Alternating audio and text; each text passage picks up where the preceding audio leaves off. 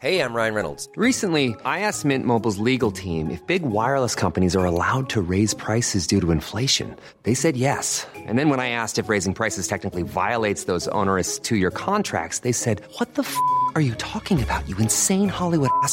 So to recap, we're cutting the price of Mint Unlimited from $30 a month to just $15 a month. Give it a try at mintmobile.com slash switch. $45 upfront for three months plus taxes and fees. Promo for new customers for limited time. Unlimited more than 40 gigabytes per month. Slows. Full terms at mintmobile.com.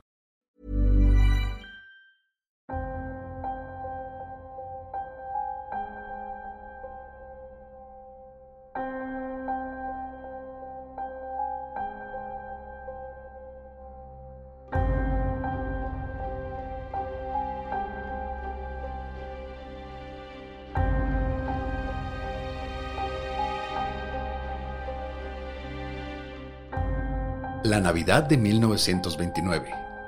Un padre de familia, luego de consentir y cubrir de regalos a sus hijos y esposa, por alguna razón perdió los estribos y terminó cometiendo una de las peores masacres hasta ese momento.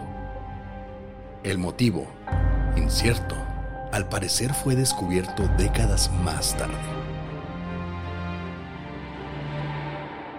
Esta es la historia de la familia Lawson.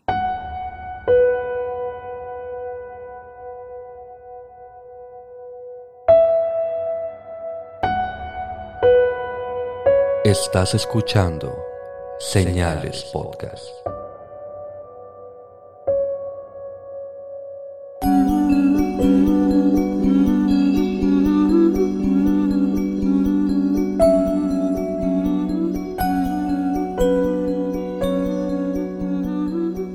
Buenas noches y gracias por acompañarnos en un nuevo episodio de Señales Podcast. Les agradecemos a todos bastante. ¿Por, qué la- te ríes, Oscar?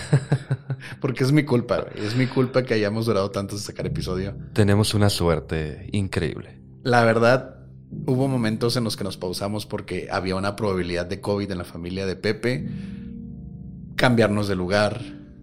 La computadora no servía. Tu internet, COVID. Y ahora me dio COVID. Estuve 14 días adentro de la casa.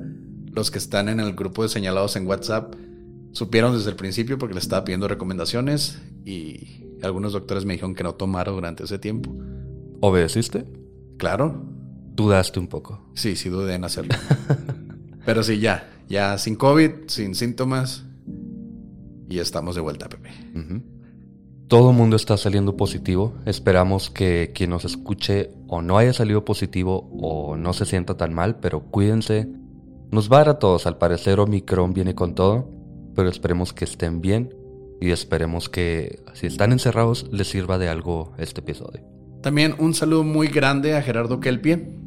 Él era, era parte de. Era parte de la ñeroteca, de ya la extinta ñeroteca, y ahora traía un podcast muy chido que se llama The Freak Show Podcast. Búsquenlo en sus redes, ahí tiene un video con nosotros que fue antes de que me diera COVID. Entonces, como lo sacó en enero, pues no estuvimos tan ausentes, por así decirlo. Sí, un episodio o un tema más bien que ya nos habían recomendado, ya habíamos pensado hacer, pero está pendiente a lo mejor y luego, pero por ahora lo hicimos con Kelpie. Muy padre, vino aquí, eh, vino a grabar con nosotros aquí a mi casa. Muy chido, muy chido él. Y qué bueno que pasó para acá. Sí, de hecho, un saludo muy grande a toda la gente de Juárez que hace podcast y escucha podcast. Y no olviden, si les faltaron regalos de Navidad, no olviden regalar playeras de señales podcast, sudaderas a los lugares donde todavía hace frío. Métanse a chunchos.mx o tampoco olviden visitar a Master Láser para su termo de señales podcast donde le pueden grabar lo que ustedes quieran.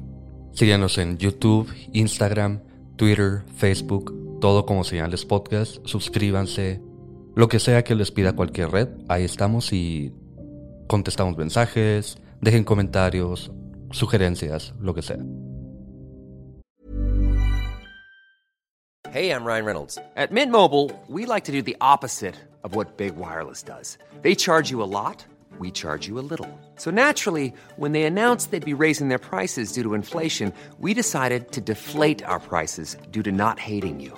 That's right. We're cutting the price of Mint Unlimited from $30 a month to just $15 a month. Give it a try at mintmobile.com slash switch. $45 upfront for three months plus taxes and fees. Promo rate for new customers for limited time. Unlimited more than 40 gigabytes per month. Slows. Full terms at mintmobile.com. Ahora vamos con un tema que iba a ser de Navidad, Ujú, pero no deja de ser muy, muy interesante y se puede contar en cualquier momento del año. ujú. La masacre de la familia Lawson. Charlie Davis Lawson nació el 10 de mayo de 1886, hijo de August y Nancy Lawson, en la comunidad de Lawsonville, Carolina del Norte. Muy original el apellido. Los Lawson de Lawsonville. Sí. Mientras Fanny Manring nació el 13 de octubre de 1892 en el condado de Stokes, Carolina del Norte, hija de John Washington y Ona Lee Manring. Ambos terminaron casándose en marzo de 1911 y tuvieron ocho hijos juntos. En orden de edad, Arthur, Mary, William, Carrie, Mabel, James, Raymond y la pequeña Marilou. William, el tercero, murió a sus seis años por neumonía, mientras los siete restantes parecían sanos. Que era muy común en esos tiempos tener muchos hijos y también que alguno o un par murieran por muchas razones. Sí, por enfermedades que ahorita ya consideramos algo por lo cual quedarte en casa tres días. Híjole, con todo lo que vemos de antivacunas y gente que no cree en la ciencia, yo creo que vamos para allá un poquito, ¿eh? Eso sigue siendo selección natural. A ustedes que sí se vacunan, a ustedes que sí van al doctor. La neumonía ya no es un problema por el que se puedan morir si se tratan con tiempo. Y aunque era una familia numerosa y no particularmente adinerada, Charlie, agricultor de tabaco, logró ahorrar suficiente dinero para en 1927 poder comprar una granja en ruinas en el pueblo de Germantown, Carolina del Norte, cerca de las granjas de sus hermanos.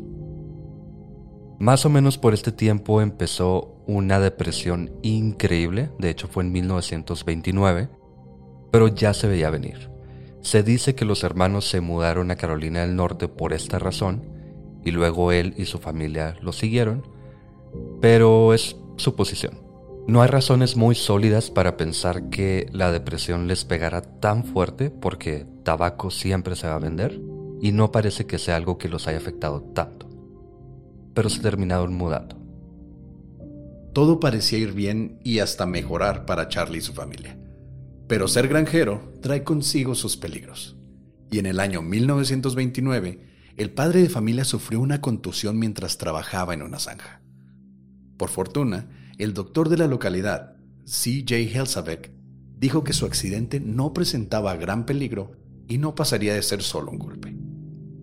Aunque Charlie y su familia no estaban tan seguros, pues luego del accidente, Charlie comenzó a sufrir de intensos dolores de cabeza e insomnio. Y las personas a su alrededor decían que su personalidad y humor cambiaron por completo. De ser un hombre amable y paciente, Charlie se convirtió en una persona ruda y de pobre temperamento. Apenas estamos entendiendo lo fuerte que puede ser una contusión, sobre todo en la NFL, ya hay reglas muy estrictas y todavía hay un poquito de negación porque no es un cambio tan de pronto al parecer. Mucha gente años después tiene algunas consecuencias y yo creo que por estos tiempos no era muy, pues de mucha preocupación. Sí, era más ver si no había fisuras en el cráneo, pero no se ponían a pensar si se podía haber inflamado alguna parte del cerebro o algún daño nervioso. Que tampoco sé si se podría haber hecho mucho en ese momento, pero, en fin. Pero para sorpresa de todos, dos semanas antes de Navidad, Charlie llevó a toda su familia a la ciudad de Winston-Salem, en donde los dejó comprar toda la ropa, joyería, zapatos y demás que ellos quisieran. Y hasta llevó a la familia entera a tomarse una foto familiar por un profesional. Un detalle costoso y reservado para las familias adineradas durante la época. Ellos, por el contrario, apenas lograban costear sus gastos como agricultores. Y más raro aún, Charlie nunca había llevado a su familia de tal forma. Pero eran épocas navideñas después de todo. Era Navidad, bueno, se acercaba Navidad. Tú Tiene- te regalaste un chingo de cosas de Navidad, Pepe. Sí, bueno, pero yo no tengo siete hijos. Ah, no soy agricultor, que no sé el tabaco qué tanto se dé, pero supongo que es eh, de temporal. No sé. Y en esa época aparte. Estamos cosechando crimen. Luego llegó el 25 de diciembre. Ese día comenzó como se esperaría. Mary, la hija mayor, despertó temprano para hornear un pastel de dos capas como sorpresa para su familia. Mientras Arthur, de 16 años, salió a cazar conejo para la comida acompañado por uno de sus primos llamado Sanders. Aunque se quedaron sin balas luego de varios intentos, por lo que le pidieron balas al padre. Solo que Charlie dijo que él necesitaba las suyas para más tarde, así que los mandó al pueblo a comprar más. En la biografía o en las fuentes, cambia un poquito esto de las balas. Unas fuentes dicen que estaban cazando conejos y no, pues no les dieron, porque supongo que no eran tan... Las armas no tenían tanta precisión como ahora, entonces probablemente no salían exactamente a donde estaban apuntando las balas. Y otras fuentes dicen que estaban jugando a dispararle unas latas o a unas botellas, algo así, junto con el papá, y se les sacaron las balas. Como sea, de todas maneras, se quedaron sin balas. Charlie les dijo que no podía darles de las suyas y los mandó a comprar más al pueblo o los mandó con un tío que vivía cerca de ahí. El punto es que los dos se fueron a conseguir más balas. No sabemos por qué, no sabemos si Charlie planeaba dejar a Arthur de lado, si fue algo planeado o un impulso del momento. No sabemos si pasó algo mientras Arthur compraba municiones para la cacería, pero Charlie, por alguna razón, tomó su escopeta y mató a su esposa y los seis hijos que se encontraban en casa. Primero, esperó a Carrie y Mabel, de 12 y 7 años, cerca del granero, ya que pasaban por ahí en camino a visitar a sus tíos solo unos kilómetros de distancia. Cuando las pequeñas caminaban justo a un lado, Charlie le disparó a Carrie con un rifle, quien levantó su mano intentando protegerse. Pero la bala atravesó la palma de su mano y le dio en la cabeza. Mabel intentó correr, pero Charlie tomó su escopeta y le disparó en la espalda. Luego escondió los cuerpos dentro del granero, para luego asegurarse de que estaban muertas, golpeando sus cabezas con un objeto hasta destruir sus cráneos. Luego, Charlie caminó hacia la casa en donde encontró a Fanny, su esposa, en el pórtico, probablemente intentando averiguar qué pasaba luego de los disparos. Charlie no dudó en dispararle también momento en que Marie, la niña de 17 años, y dos de sus hermanos, James y Raymond, de 4 y 2 años, gritaron desde la puerta al observar a su madre caer al suelo. Mary corrió hacia la chimenea donde intentó defenderse con el atizador, pero Charlie corrió tras de ella y le disparó por la espalda justo en el corazón. Charlie quería asegurarse de su muerte, por lo que la golpeó en el cráneo con el mango de la escopeta mientras los pequeños James y Raymond intentaron esconderse dentro de la casa, pero sin lograrlo. Charlie logró encontrarlos unos segundos luego y les dio muerte a golpes como a su hermana. Por último, Charlie caminó hacia la habitación principal, donde la pequeña Mary Lou de apenas cinco meses de edad lloraba incesablemente por los gritos y explosiones del arma. La pequeña fue asesinada a golpes. Luego de matar a casi toda su familia, Charlie huyó hacia el bosque con escopeta y un pedazo de papel en mano. Mientras, varios vecinos llegaron a la granja luego de escuchar los gritos y disparos. El primero de ellos, llamado Claude, encontró a las víctimas con los brazos cruzados y acostados sobre piedras sirviendo de almohadas. Además, alertaron a las autoridades. Los policías llegaron al lugar varias horas luego de la conmoción. Para entonces, Arthur ya había regresado del pueblo y se encontraba bajo supervisión de los vecinos, mientras todos se preguntaban dónde estaba Charlie. Pero luego de unas horas más, y luego de comenzar la búsqueda, los policías escucharon un disparo desde el bosque y luego de caminar en dirección del ruido, encontraron el cuerpo de Charlie recargado en un árbol con varias pisadas alrededor. Clara señal de que había caminado alrededor del árbol, probablemente contemplando su destino, luego de escribir cartas a sus padres. Y una nota que decía, no culpen a nadie, solo a mí. Algo muy extraño que puede pasar desapercibido, pero ya buscando un poco más de información y viendo algunos comentarios, es que las primeras dos niñas fueron asesinadas con diferente arma, la primera con un rifle, la segunda con una escopeta, y al parecer una persona se dio a la tarea de buscar el, el modelo del rifle que utilizó primero, y parece que esta arma era muy propensa a atascarse, a disparar y luego ya no funcionar. Probablemente por eso es que primero le disparó una con el rifle, ya no funcionó, y le disparó la otra con la escopeta. Y también es posible que por eso la mayoría no murieron con disparos, sino con golpes en la cabeza. Sí le disparó a su esposa, le disparó a su siguiente hija también, pero a los dos pequeños de 4 y 2 años y a la pequeña de 5 meses de edad, simplemente les dio al parecer con el arma pero golpeándolos. No sabemos exactamente por qué disparos y otros con golpes, puede ser un, algo de simplemente no tener balas o algo, pero es un detalle interesante. Al día siguiente, 26 de diciembre, el Kentucky Times publicó una nota periodística que decía, Familia de siete integrantes asesinados por el padre. La esposa de un granjero y sus seis hijos fueron asesinados el día de hoy, todos víctimas de un esposo y padre que había sido amable con ellos hasta Navidad, cuando enloqueció. Luego de matarlos se mató disparándose con una escopeta. Los muertos, Charles D. Lawson, granjero de bien, Mary, Carrie, Mabel, James, Raymond y Mary Lou. Los cuerpos de la madre e hijos fueron encontrados en casa de los Lawson y el granjero de tabaco en el lugar. Las manos de cada uno fueron cruzados sobre sus pechos, sus cabezas acoginadas y sus ojos cerrados. Su padre los acostó cuidadosamente para enterrarlos. Cerca de un camino en un área boscosa a media milla se encontró el cuerpo del padre. Una escopeta se encontró cerca. Arthur Lawson, hijo de 17 años, es el único miembro de la familia que continúa con vida.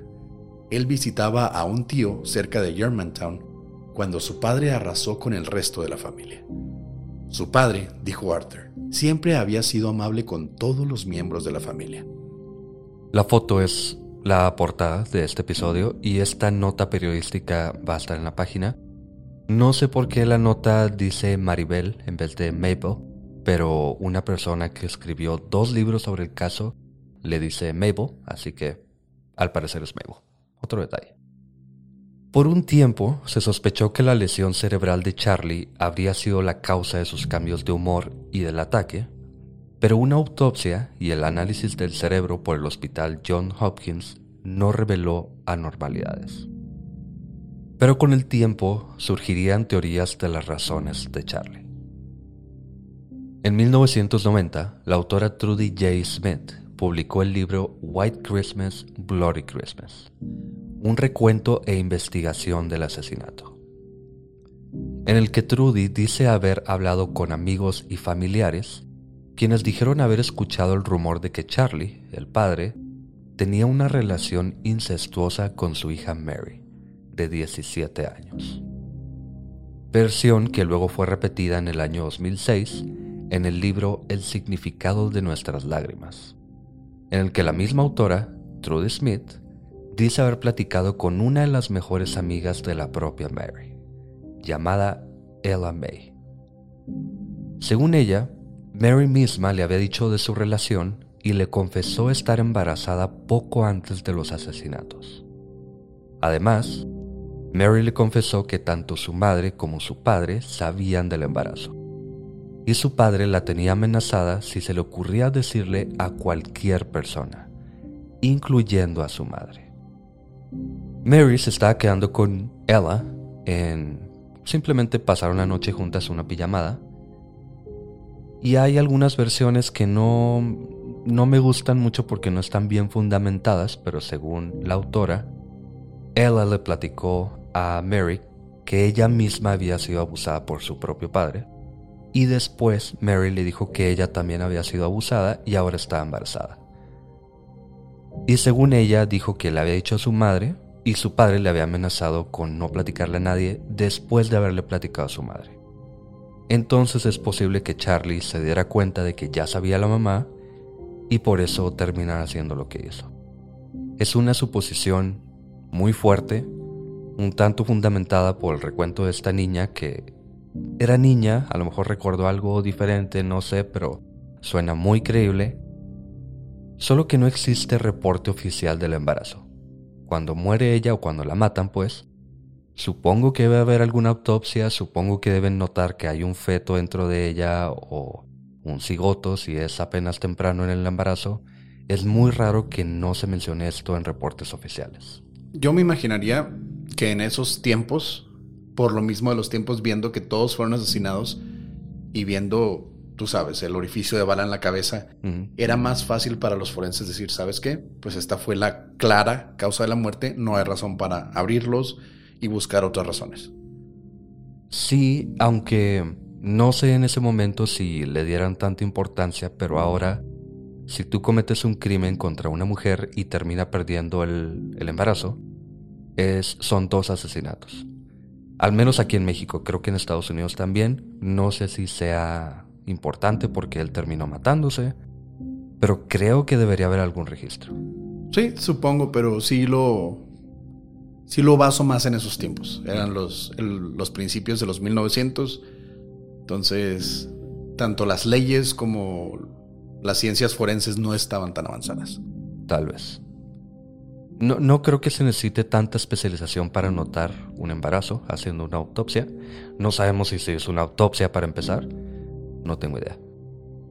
Mejor aún, o peor, para el segundo libro, una mujer llamada Stella se comunicó con la autora.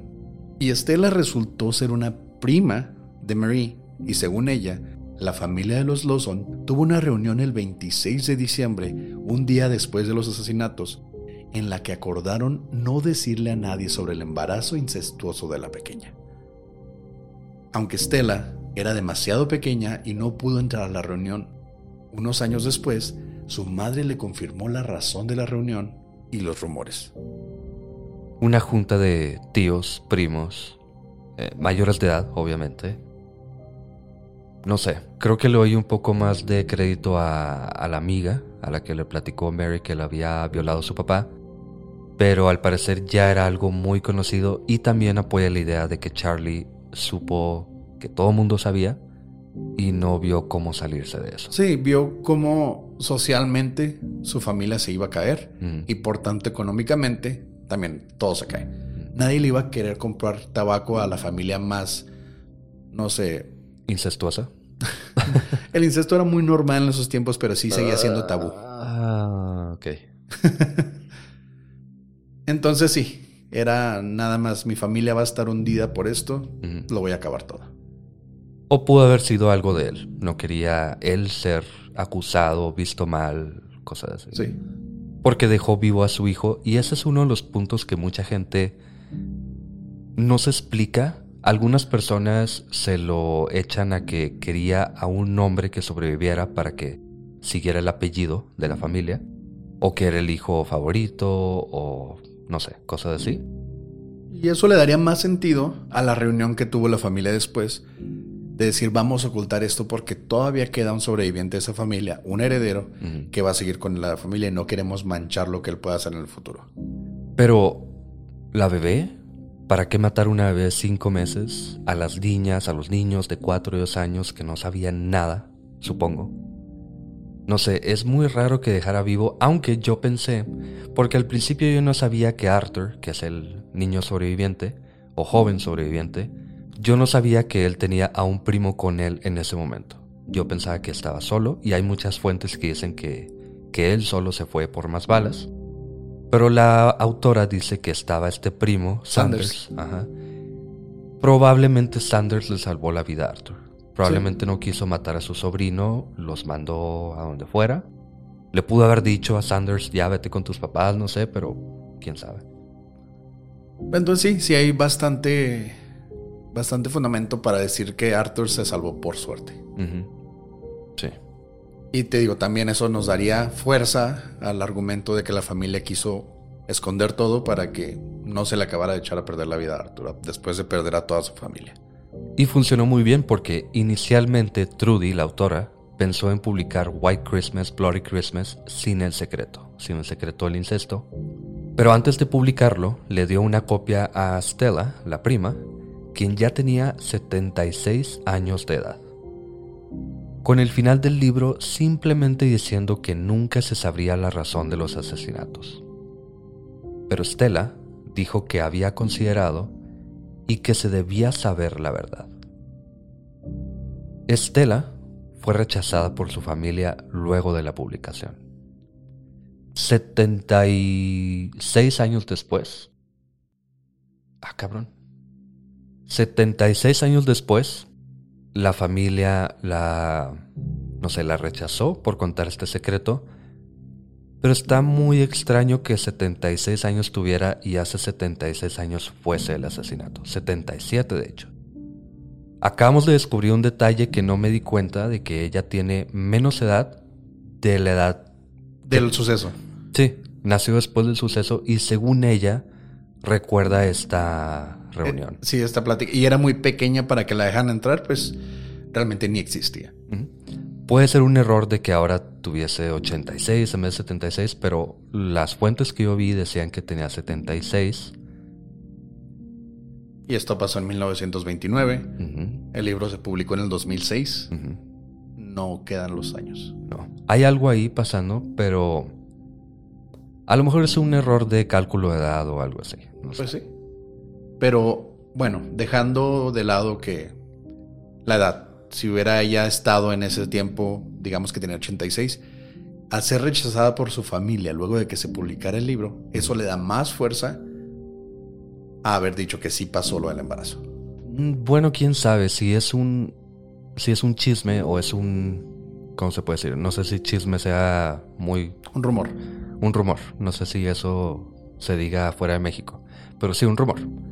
Si es un rumor no fundamentado y las personas, la familia, no quieren que ese rumor exista, sea verdad o sea mentira, tienen razones para, para alejarla. Eh, no sé si eso le agrega veracidad o no, pero chiste es que no les gustó mucho. Y como datos macabros, solo unos meses luego de los asesinatos, el hermano de Charlie, llamado Marion Lawson, heredero de la propiedad, abrió la casa como una atracción turística con el interior prácticamente intacto luego de lo sucedido. Sangre por todos lados, los muebles por un lado y por el otro, casi casi los cuerpos ahí también.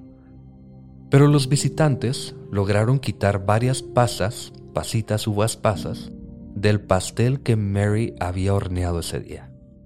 Así que tuvieron que poner un contenedor de vidrio o una tapa de vidrio sobre el pastel para evitar que robaran más pedazos y pasas del pastel.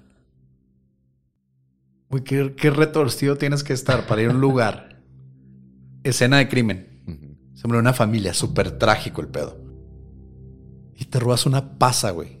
O sea, no, no agarras un, un, tenedor de la casa de los asesinatos, una cuchara, algo tirado. No, una pasa, güey, del pastel. Mi pregunta es, ¿te la comes o la guardas? Güey, guácala, güey.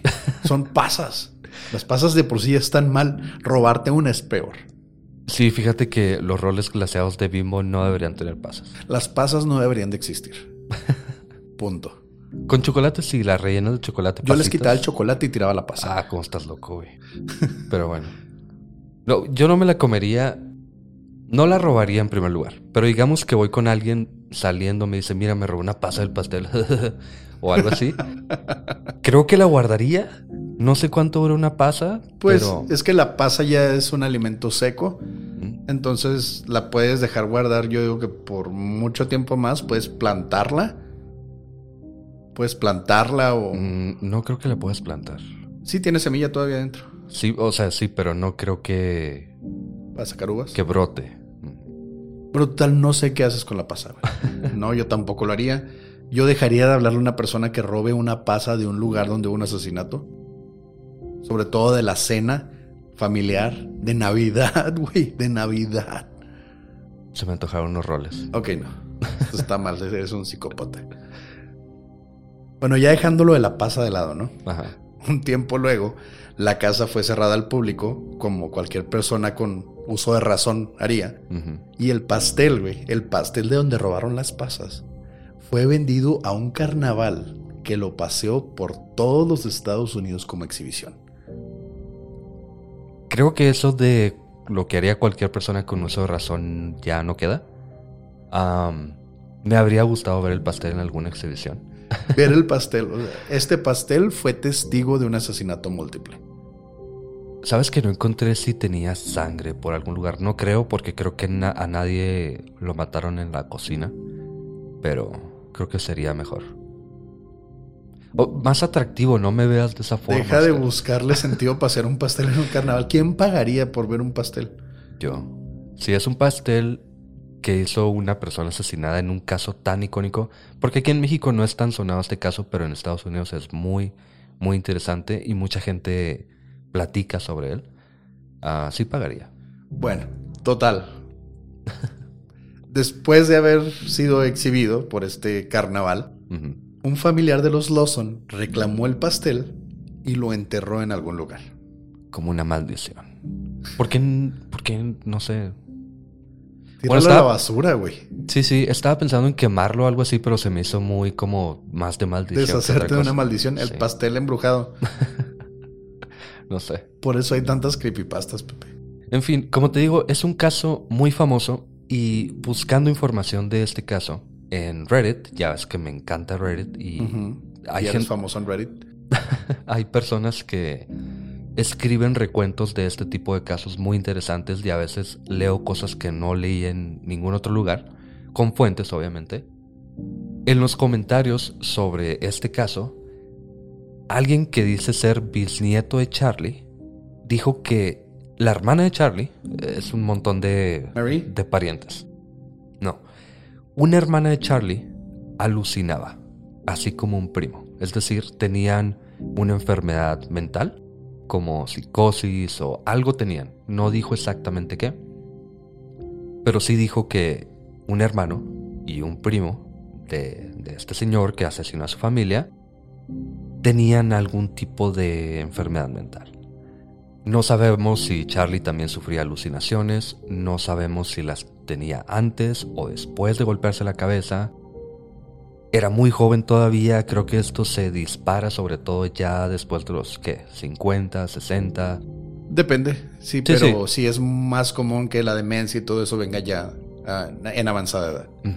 Entonces, es un dato más, una curiosidad más. No sabemos si es realmente bisnieto de Charlie o no, puede estarlo inventando. Pero, quién sabe, es posible. No sé si eso te lleve realmente a asesinar a toda tu familia, pero un dato más. Arthur Lawson, el único sobreviviente, el que se fue con Sanders por las balas, se casó un tiempo luego con una mujer llamada Nina, con quien tuvo cuatro hijos. Pero lamentablemente murió en un accidente automovilístico a sus 32 años de edad. Un repartidor de pasas. Sí, era un repartidor de pasteles, güey. Y lo que no sabías es que el que iba manejando se había robado una pasa. Bueno, ya, yo- nada, esa ya es mamada.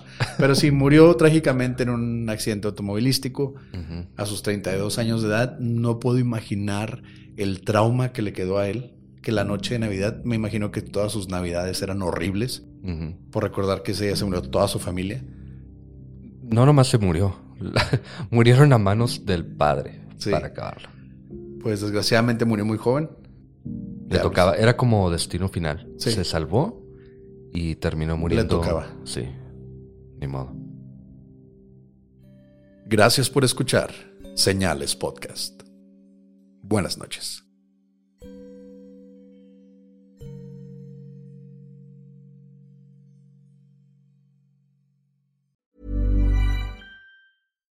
If you're looking for plump lips that last, you need to know about Juvederm lip fillers. With Juvederm Volbella XC and Juvederm Ultra XC, your lip look, whether it's subtle or bold, can last up to one full year with optimal treatment and no additional maintenance. Find a licensed specialist and see if it's right for you at juvederm.com today. That's J U V E D E R M.com. Add fullness to lips in adults over 21 with Juvederm Volbella XC or Juvederm Ultra XC. Do not use if you have severe allergies or a history of severe allergic reactions, or if you're allergic to lidocaine or the proteins used in Juvederm. Tell your doctor if you have a history of scarring or taking medicines that decrease the body's immune response or that can prolong bleeding. Common side effects include injection site redness, swelling, pain, tenderness, firmness, lumps, bumps, bruising, discoloration, or itching. As with all fillers, there's a rare risk of unintentional injection into a blood vessel, which can cause vision abnormalities, blindness, stroke, temporary scabs, or scarring. For full important safety information, visit juvederm.com.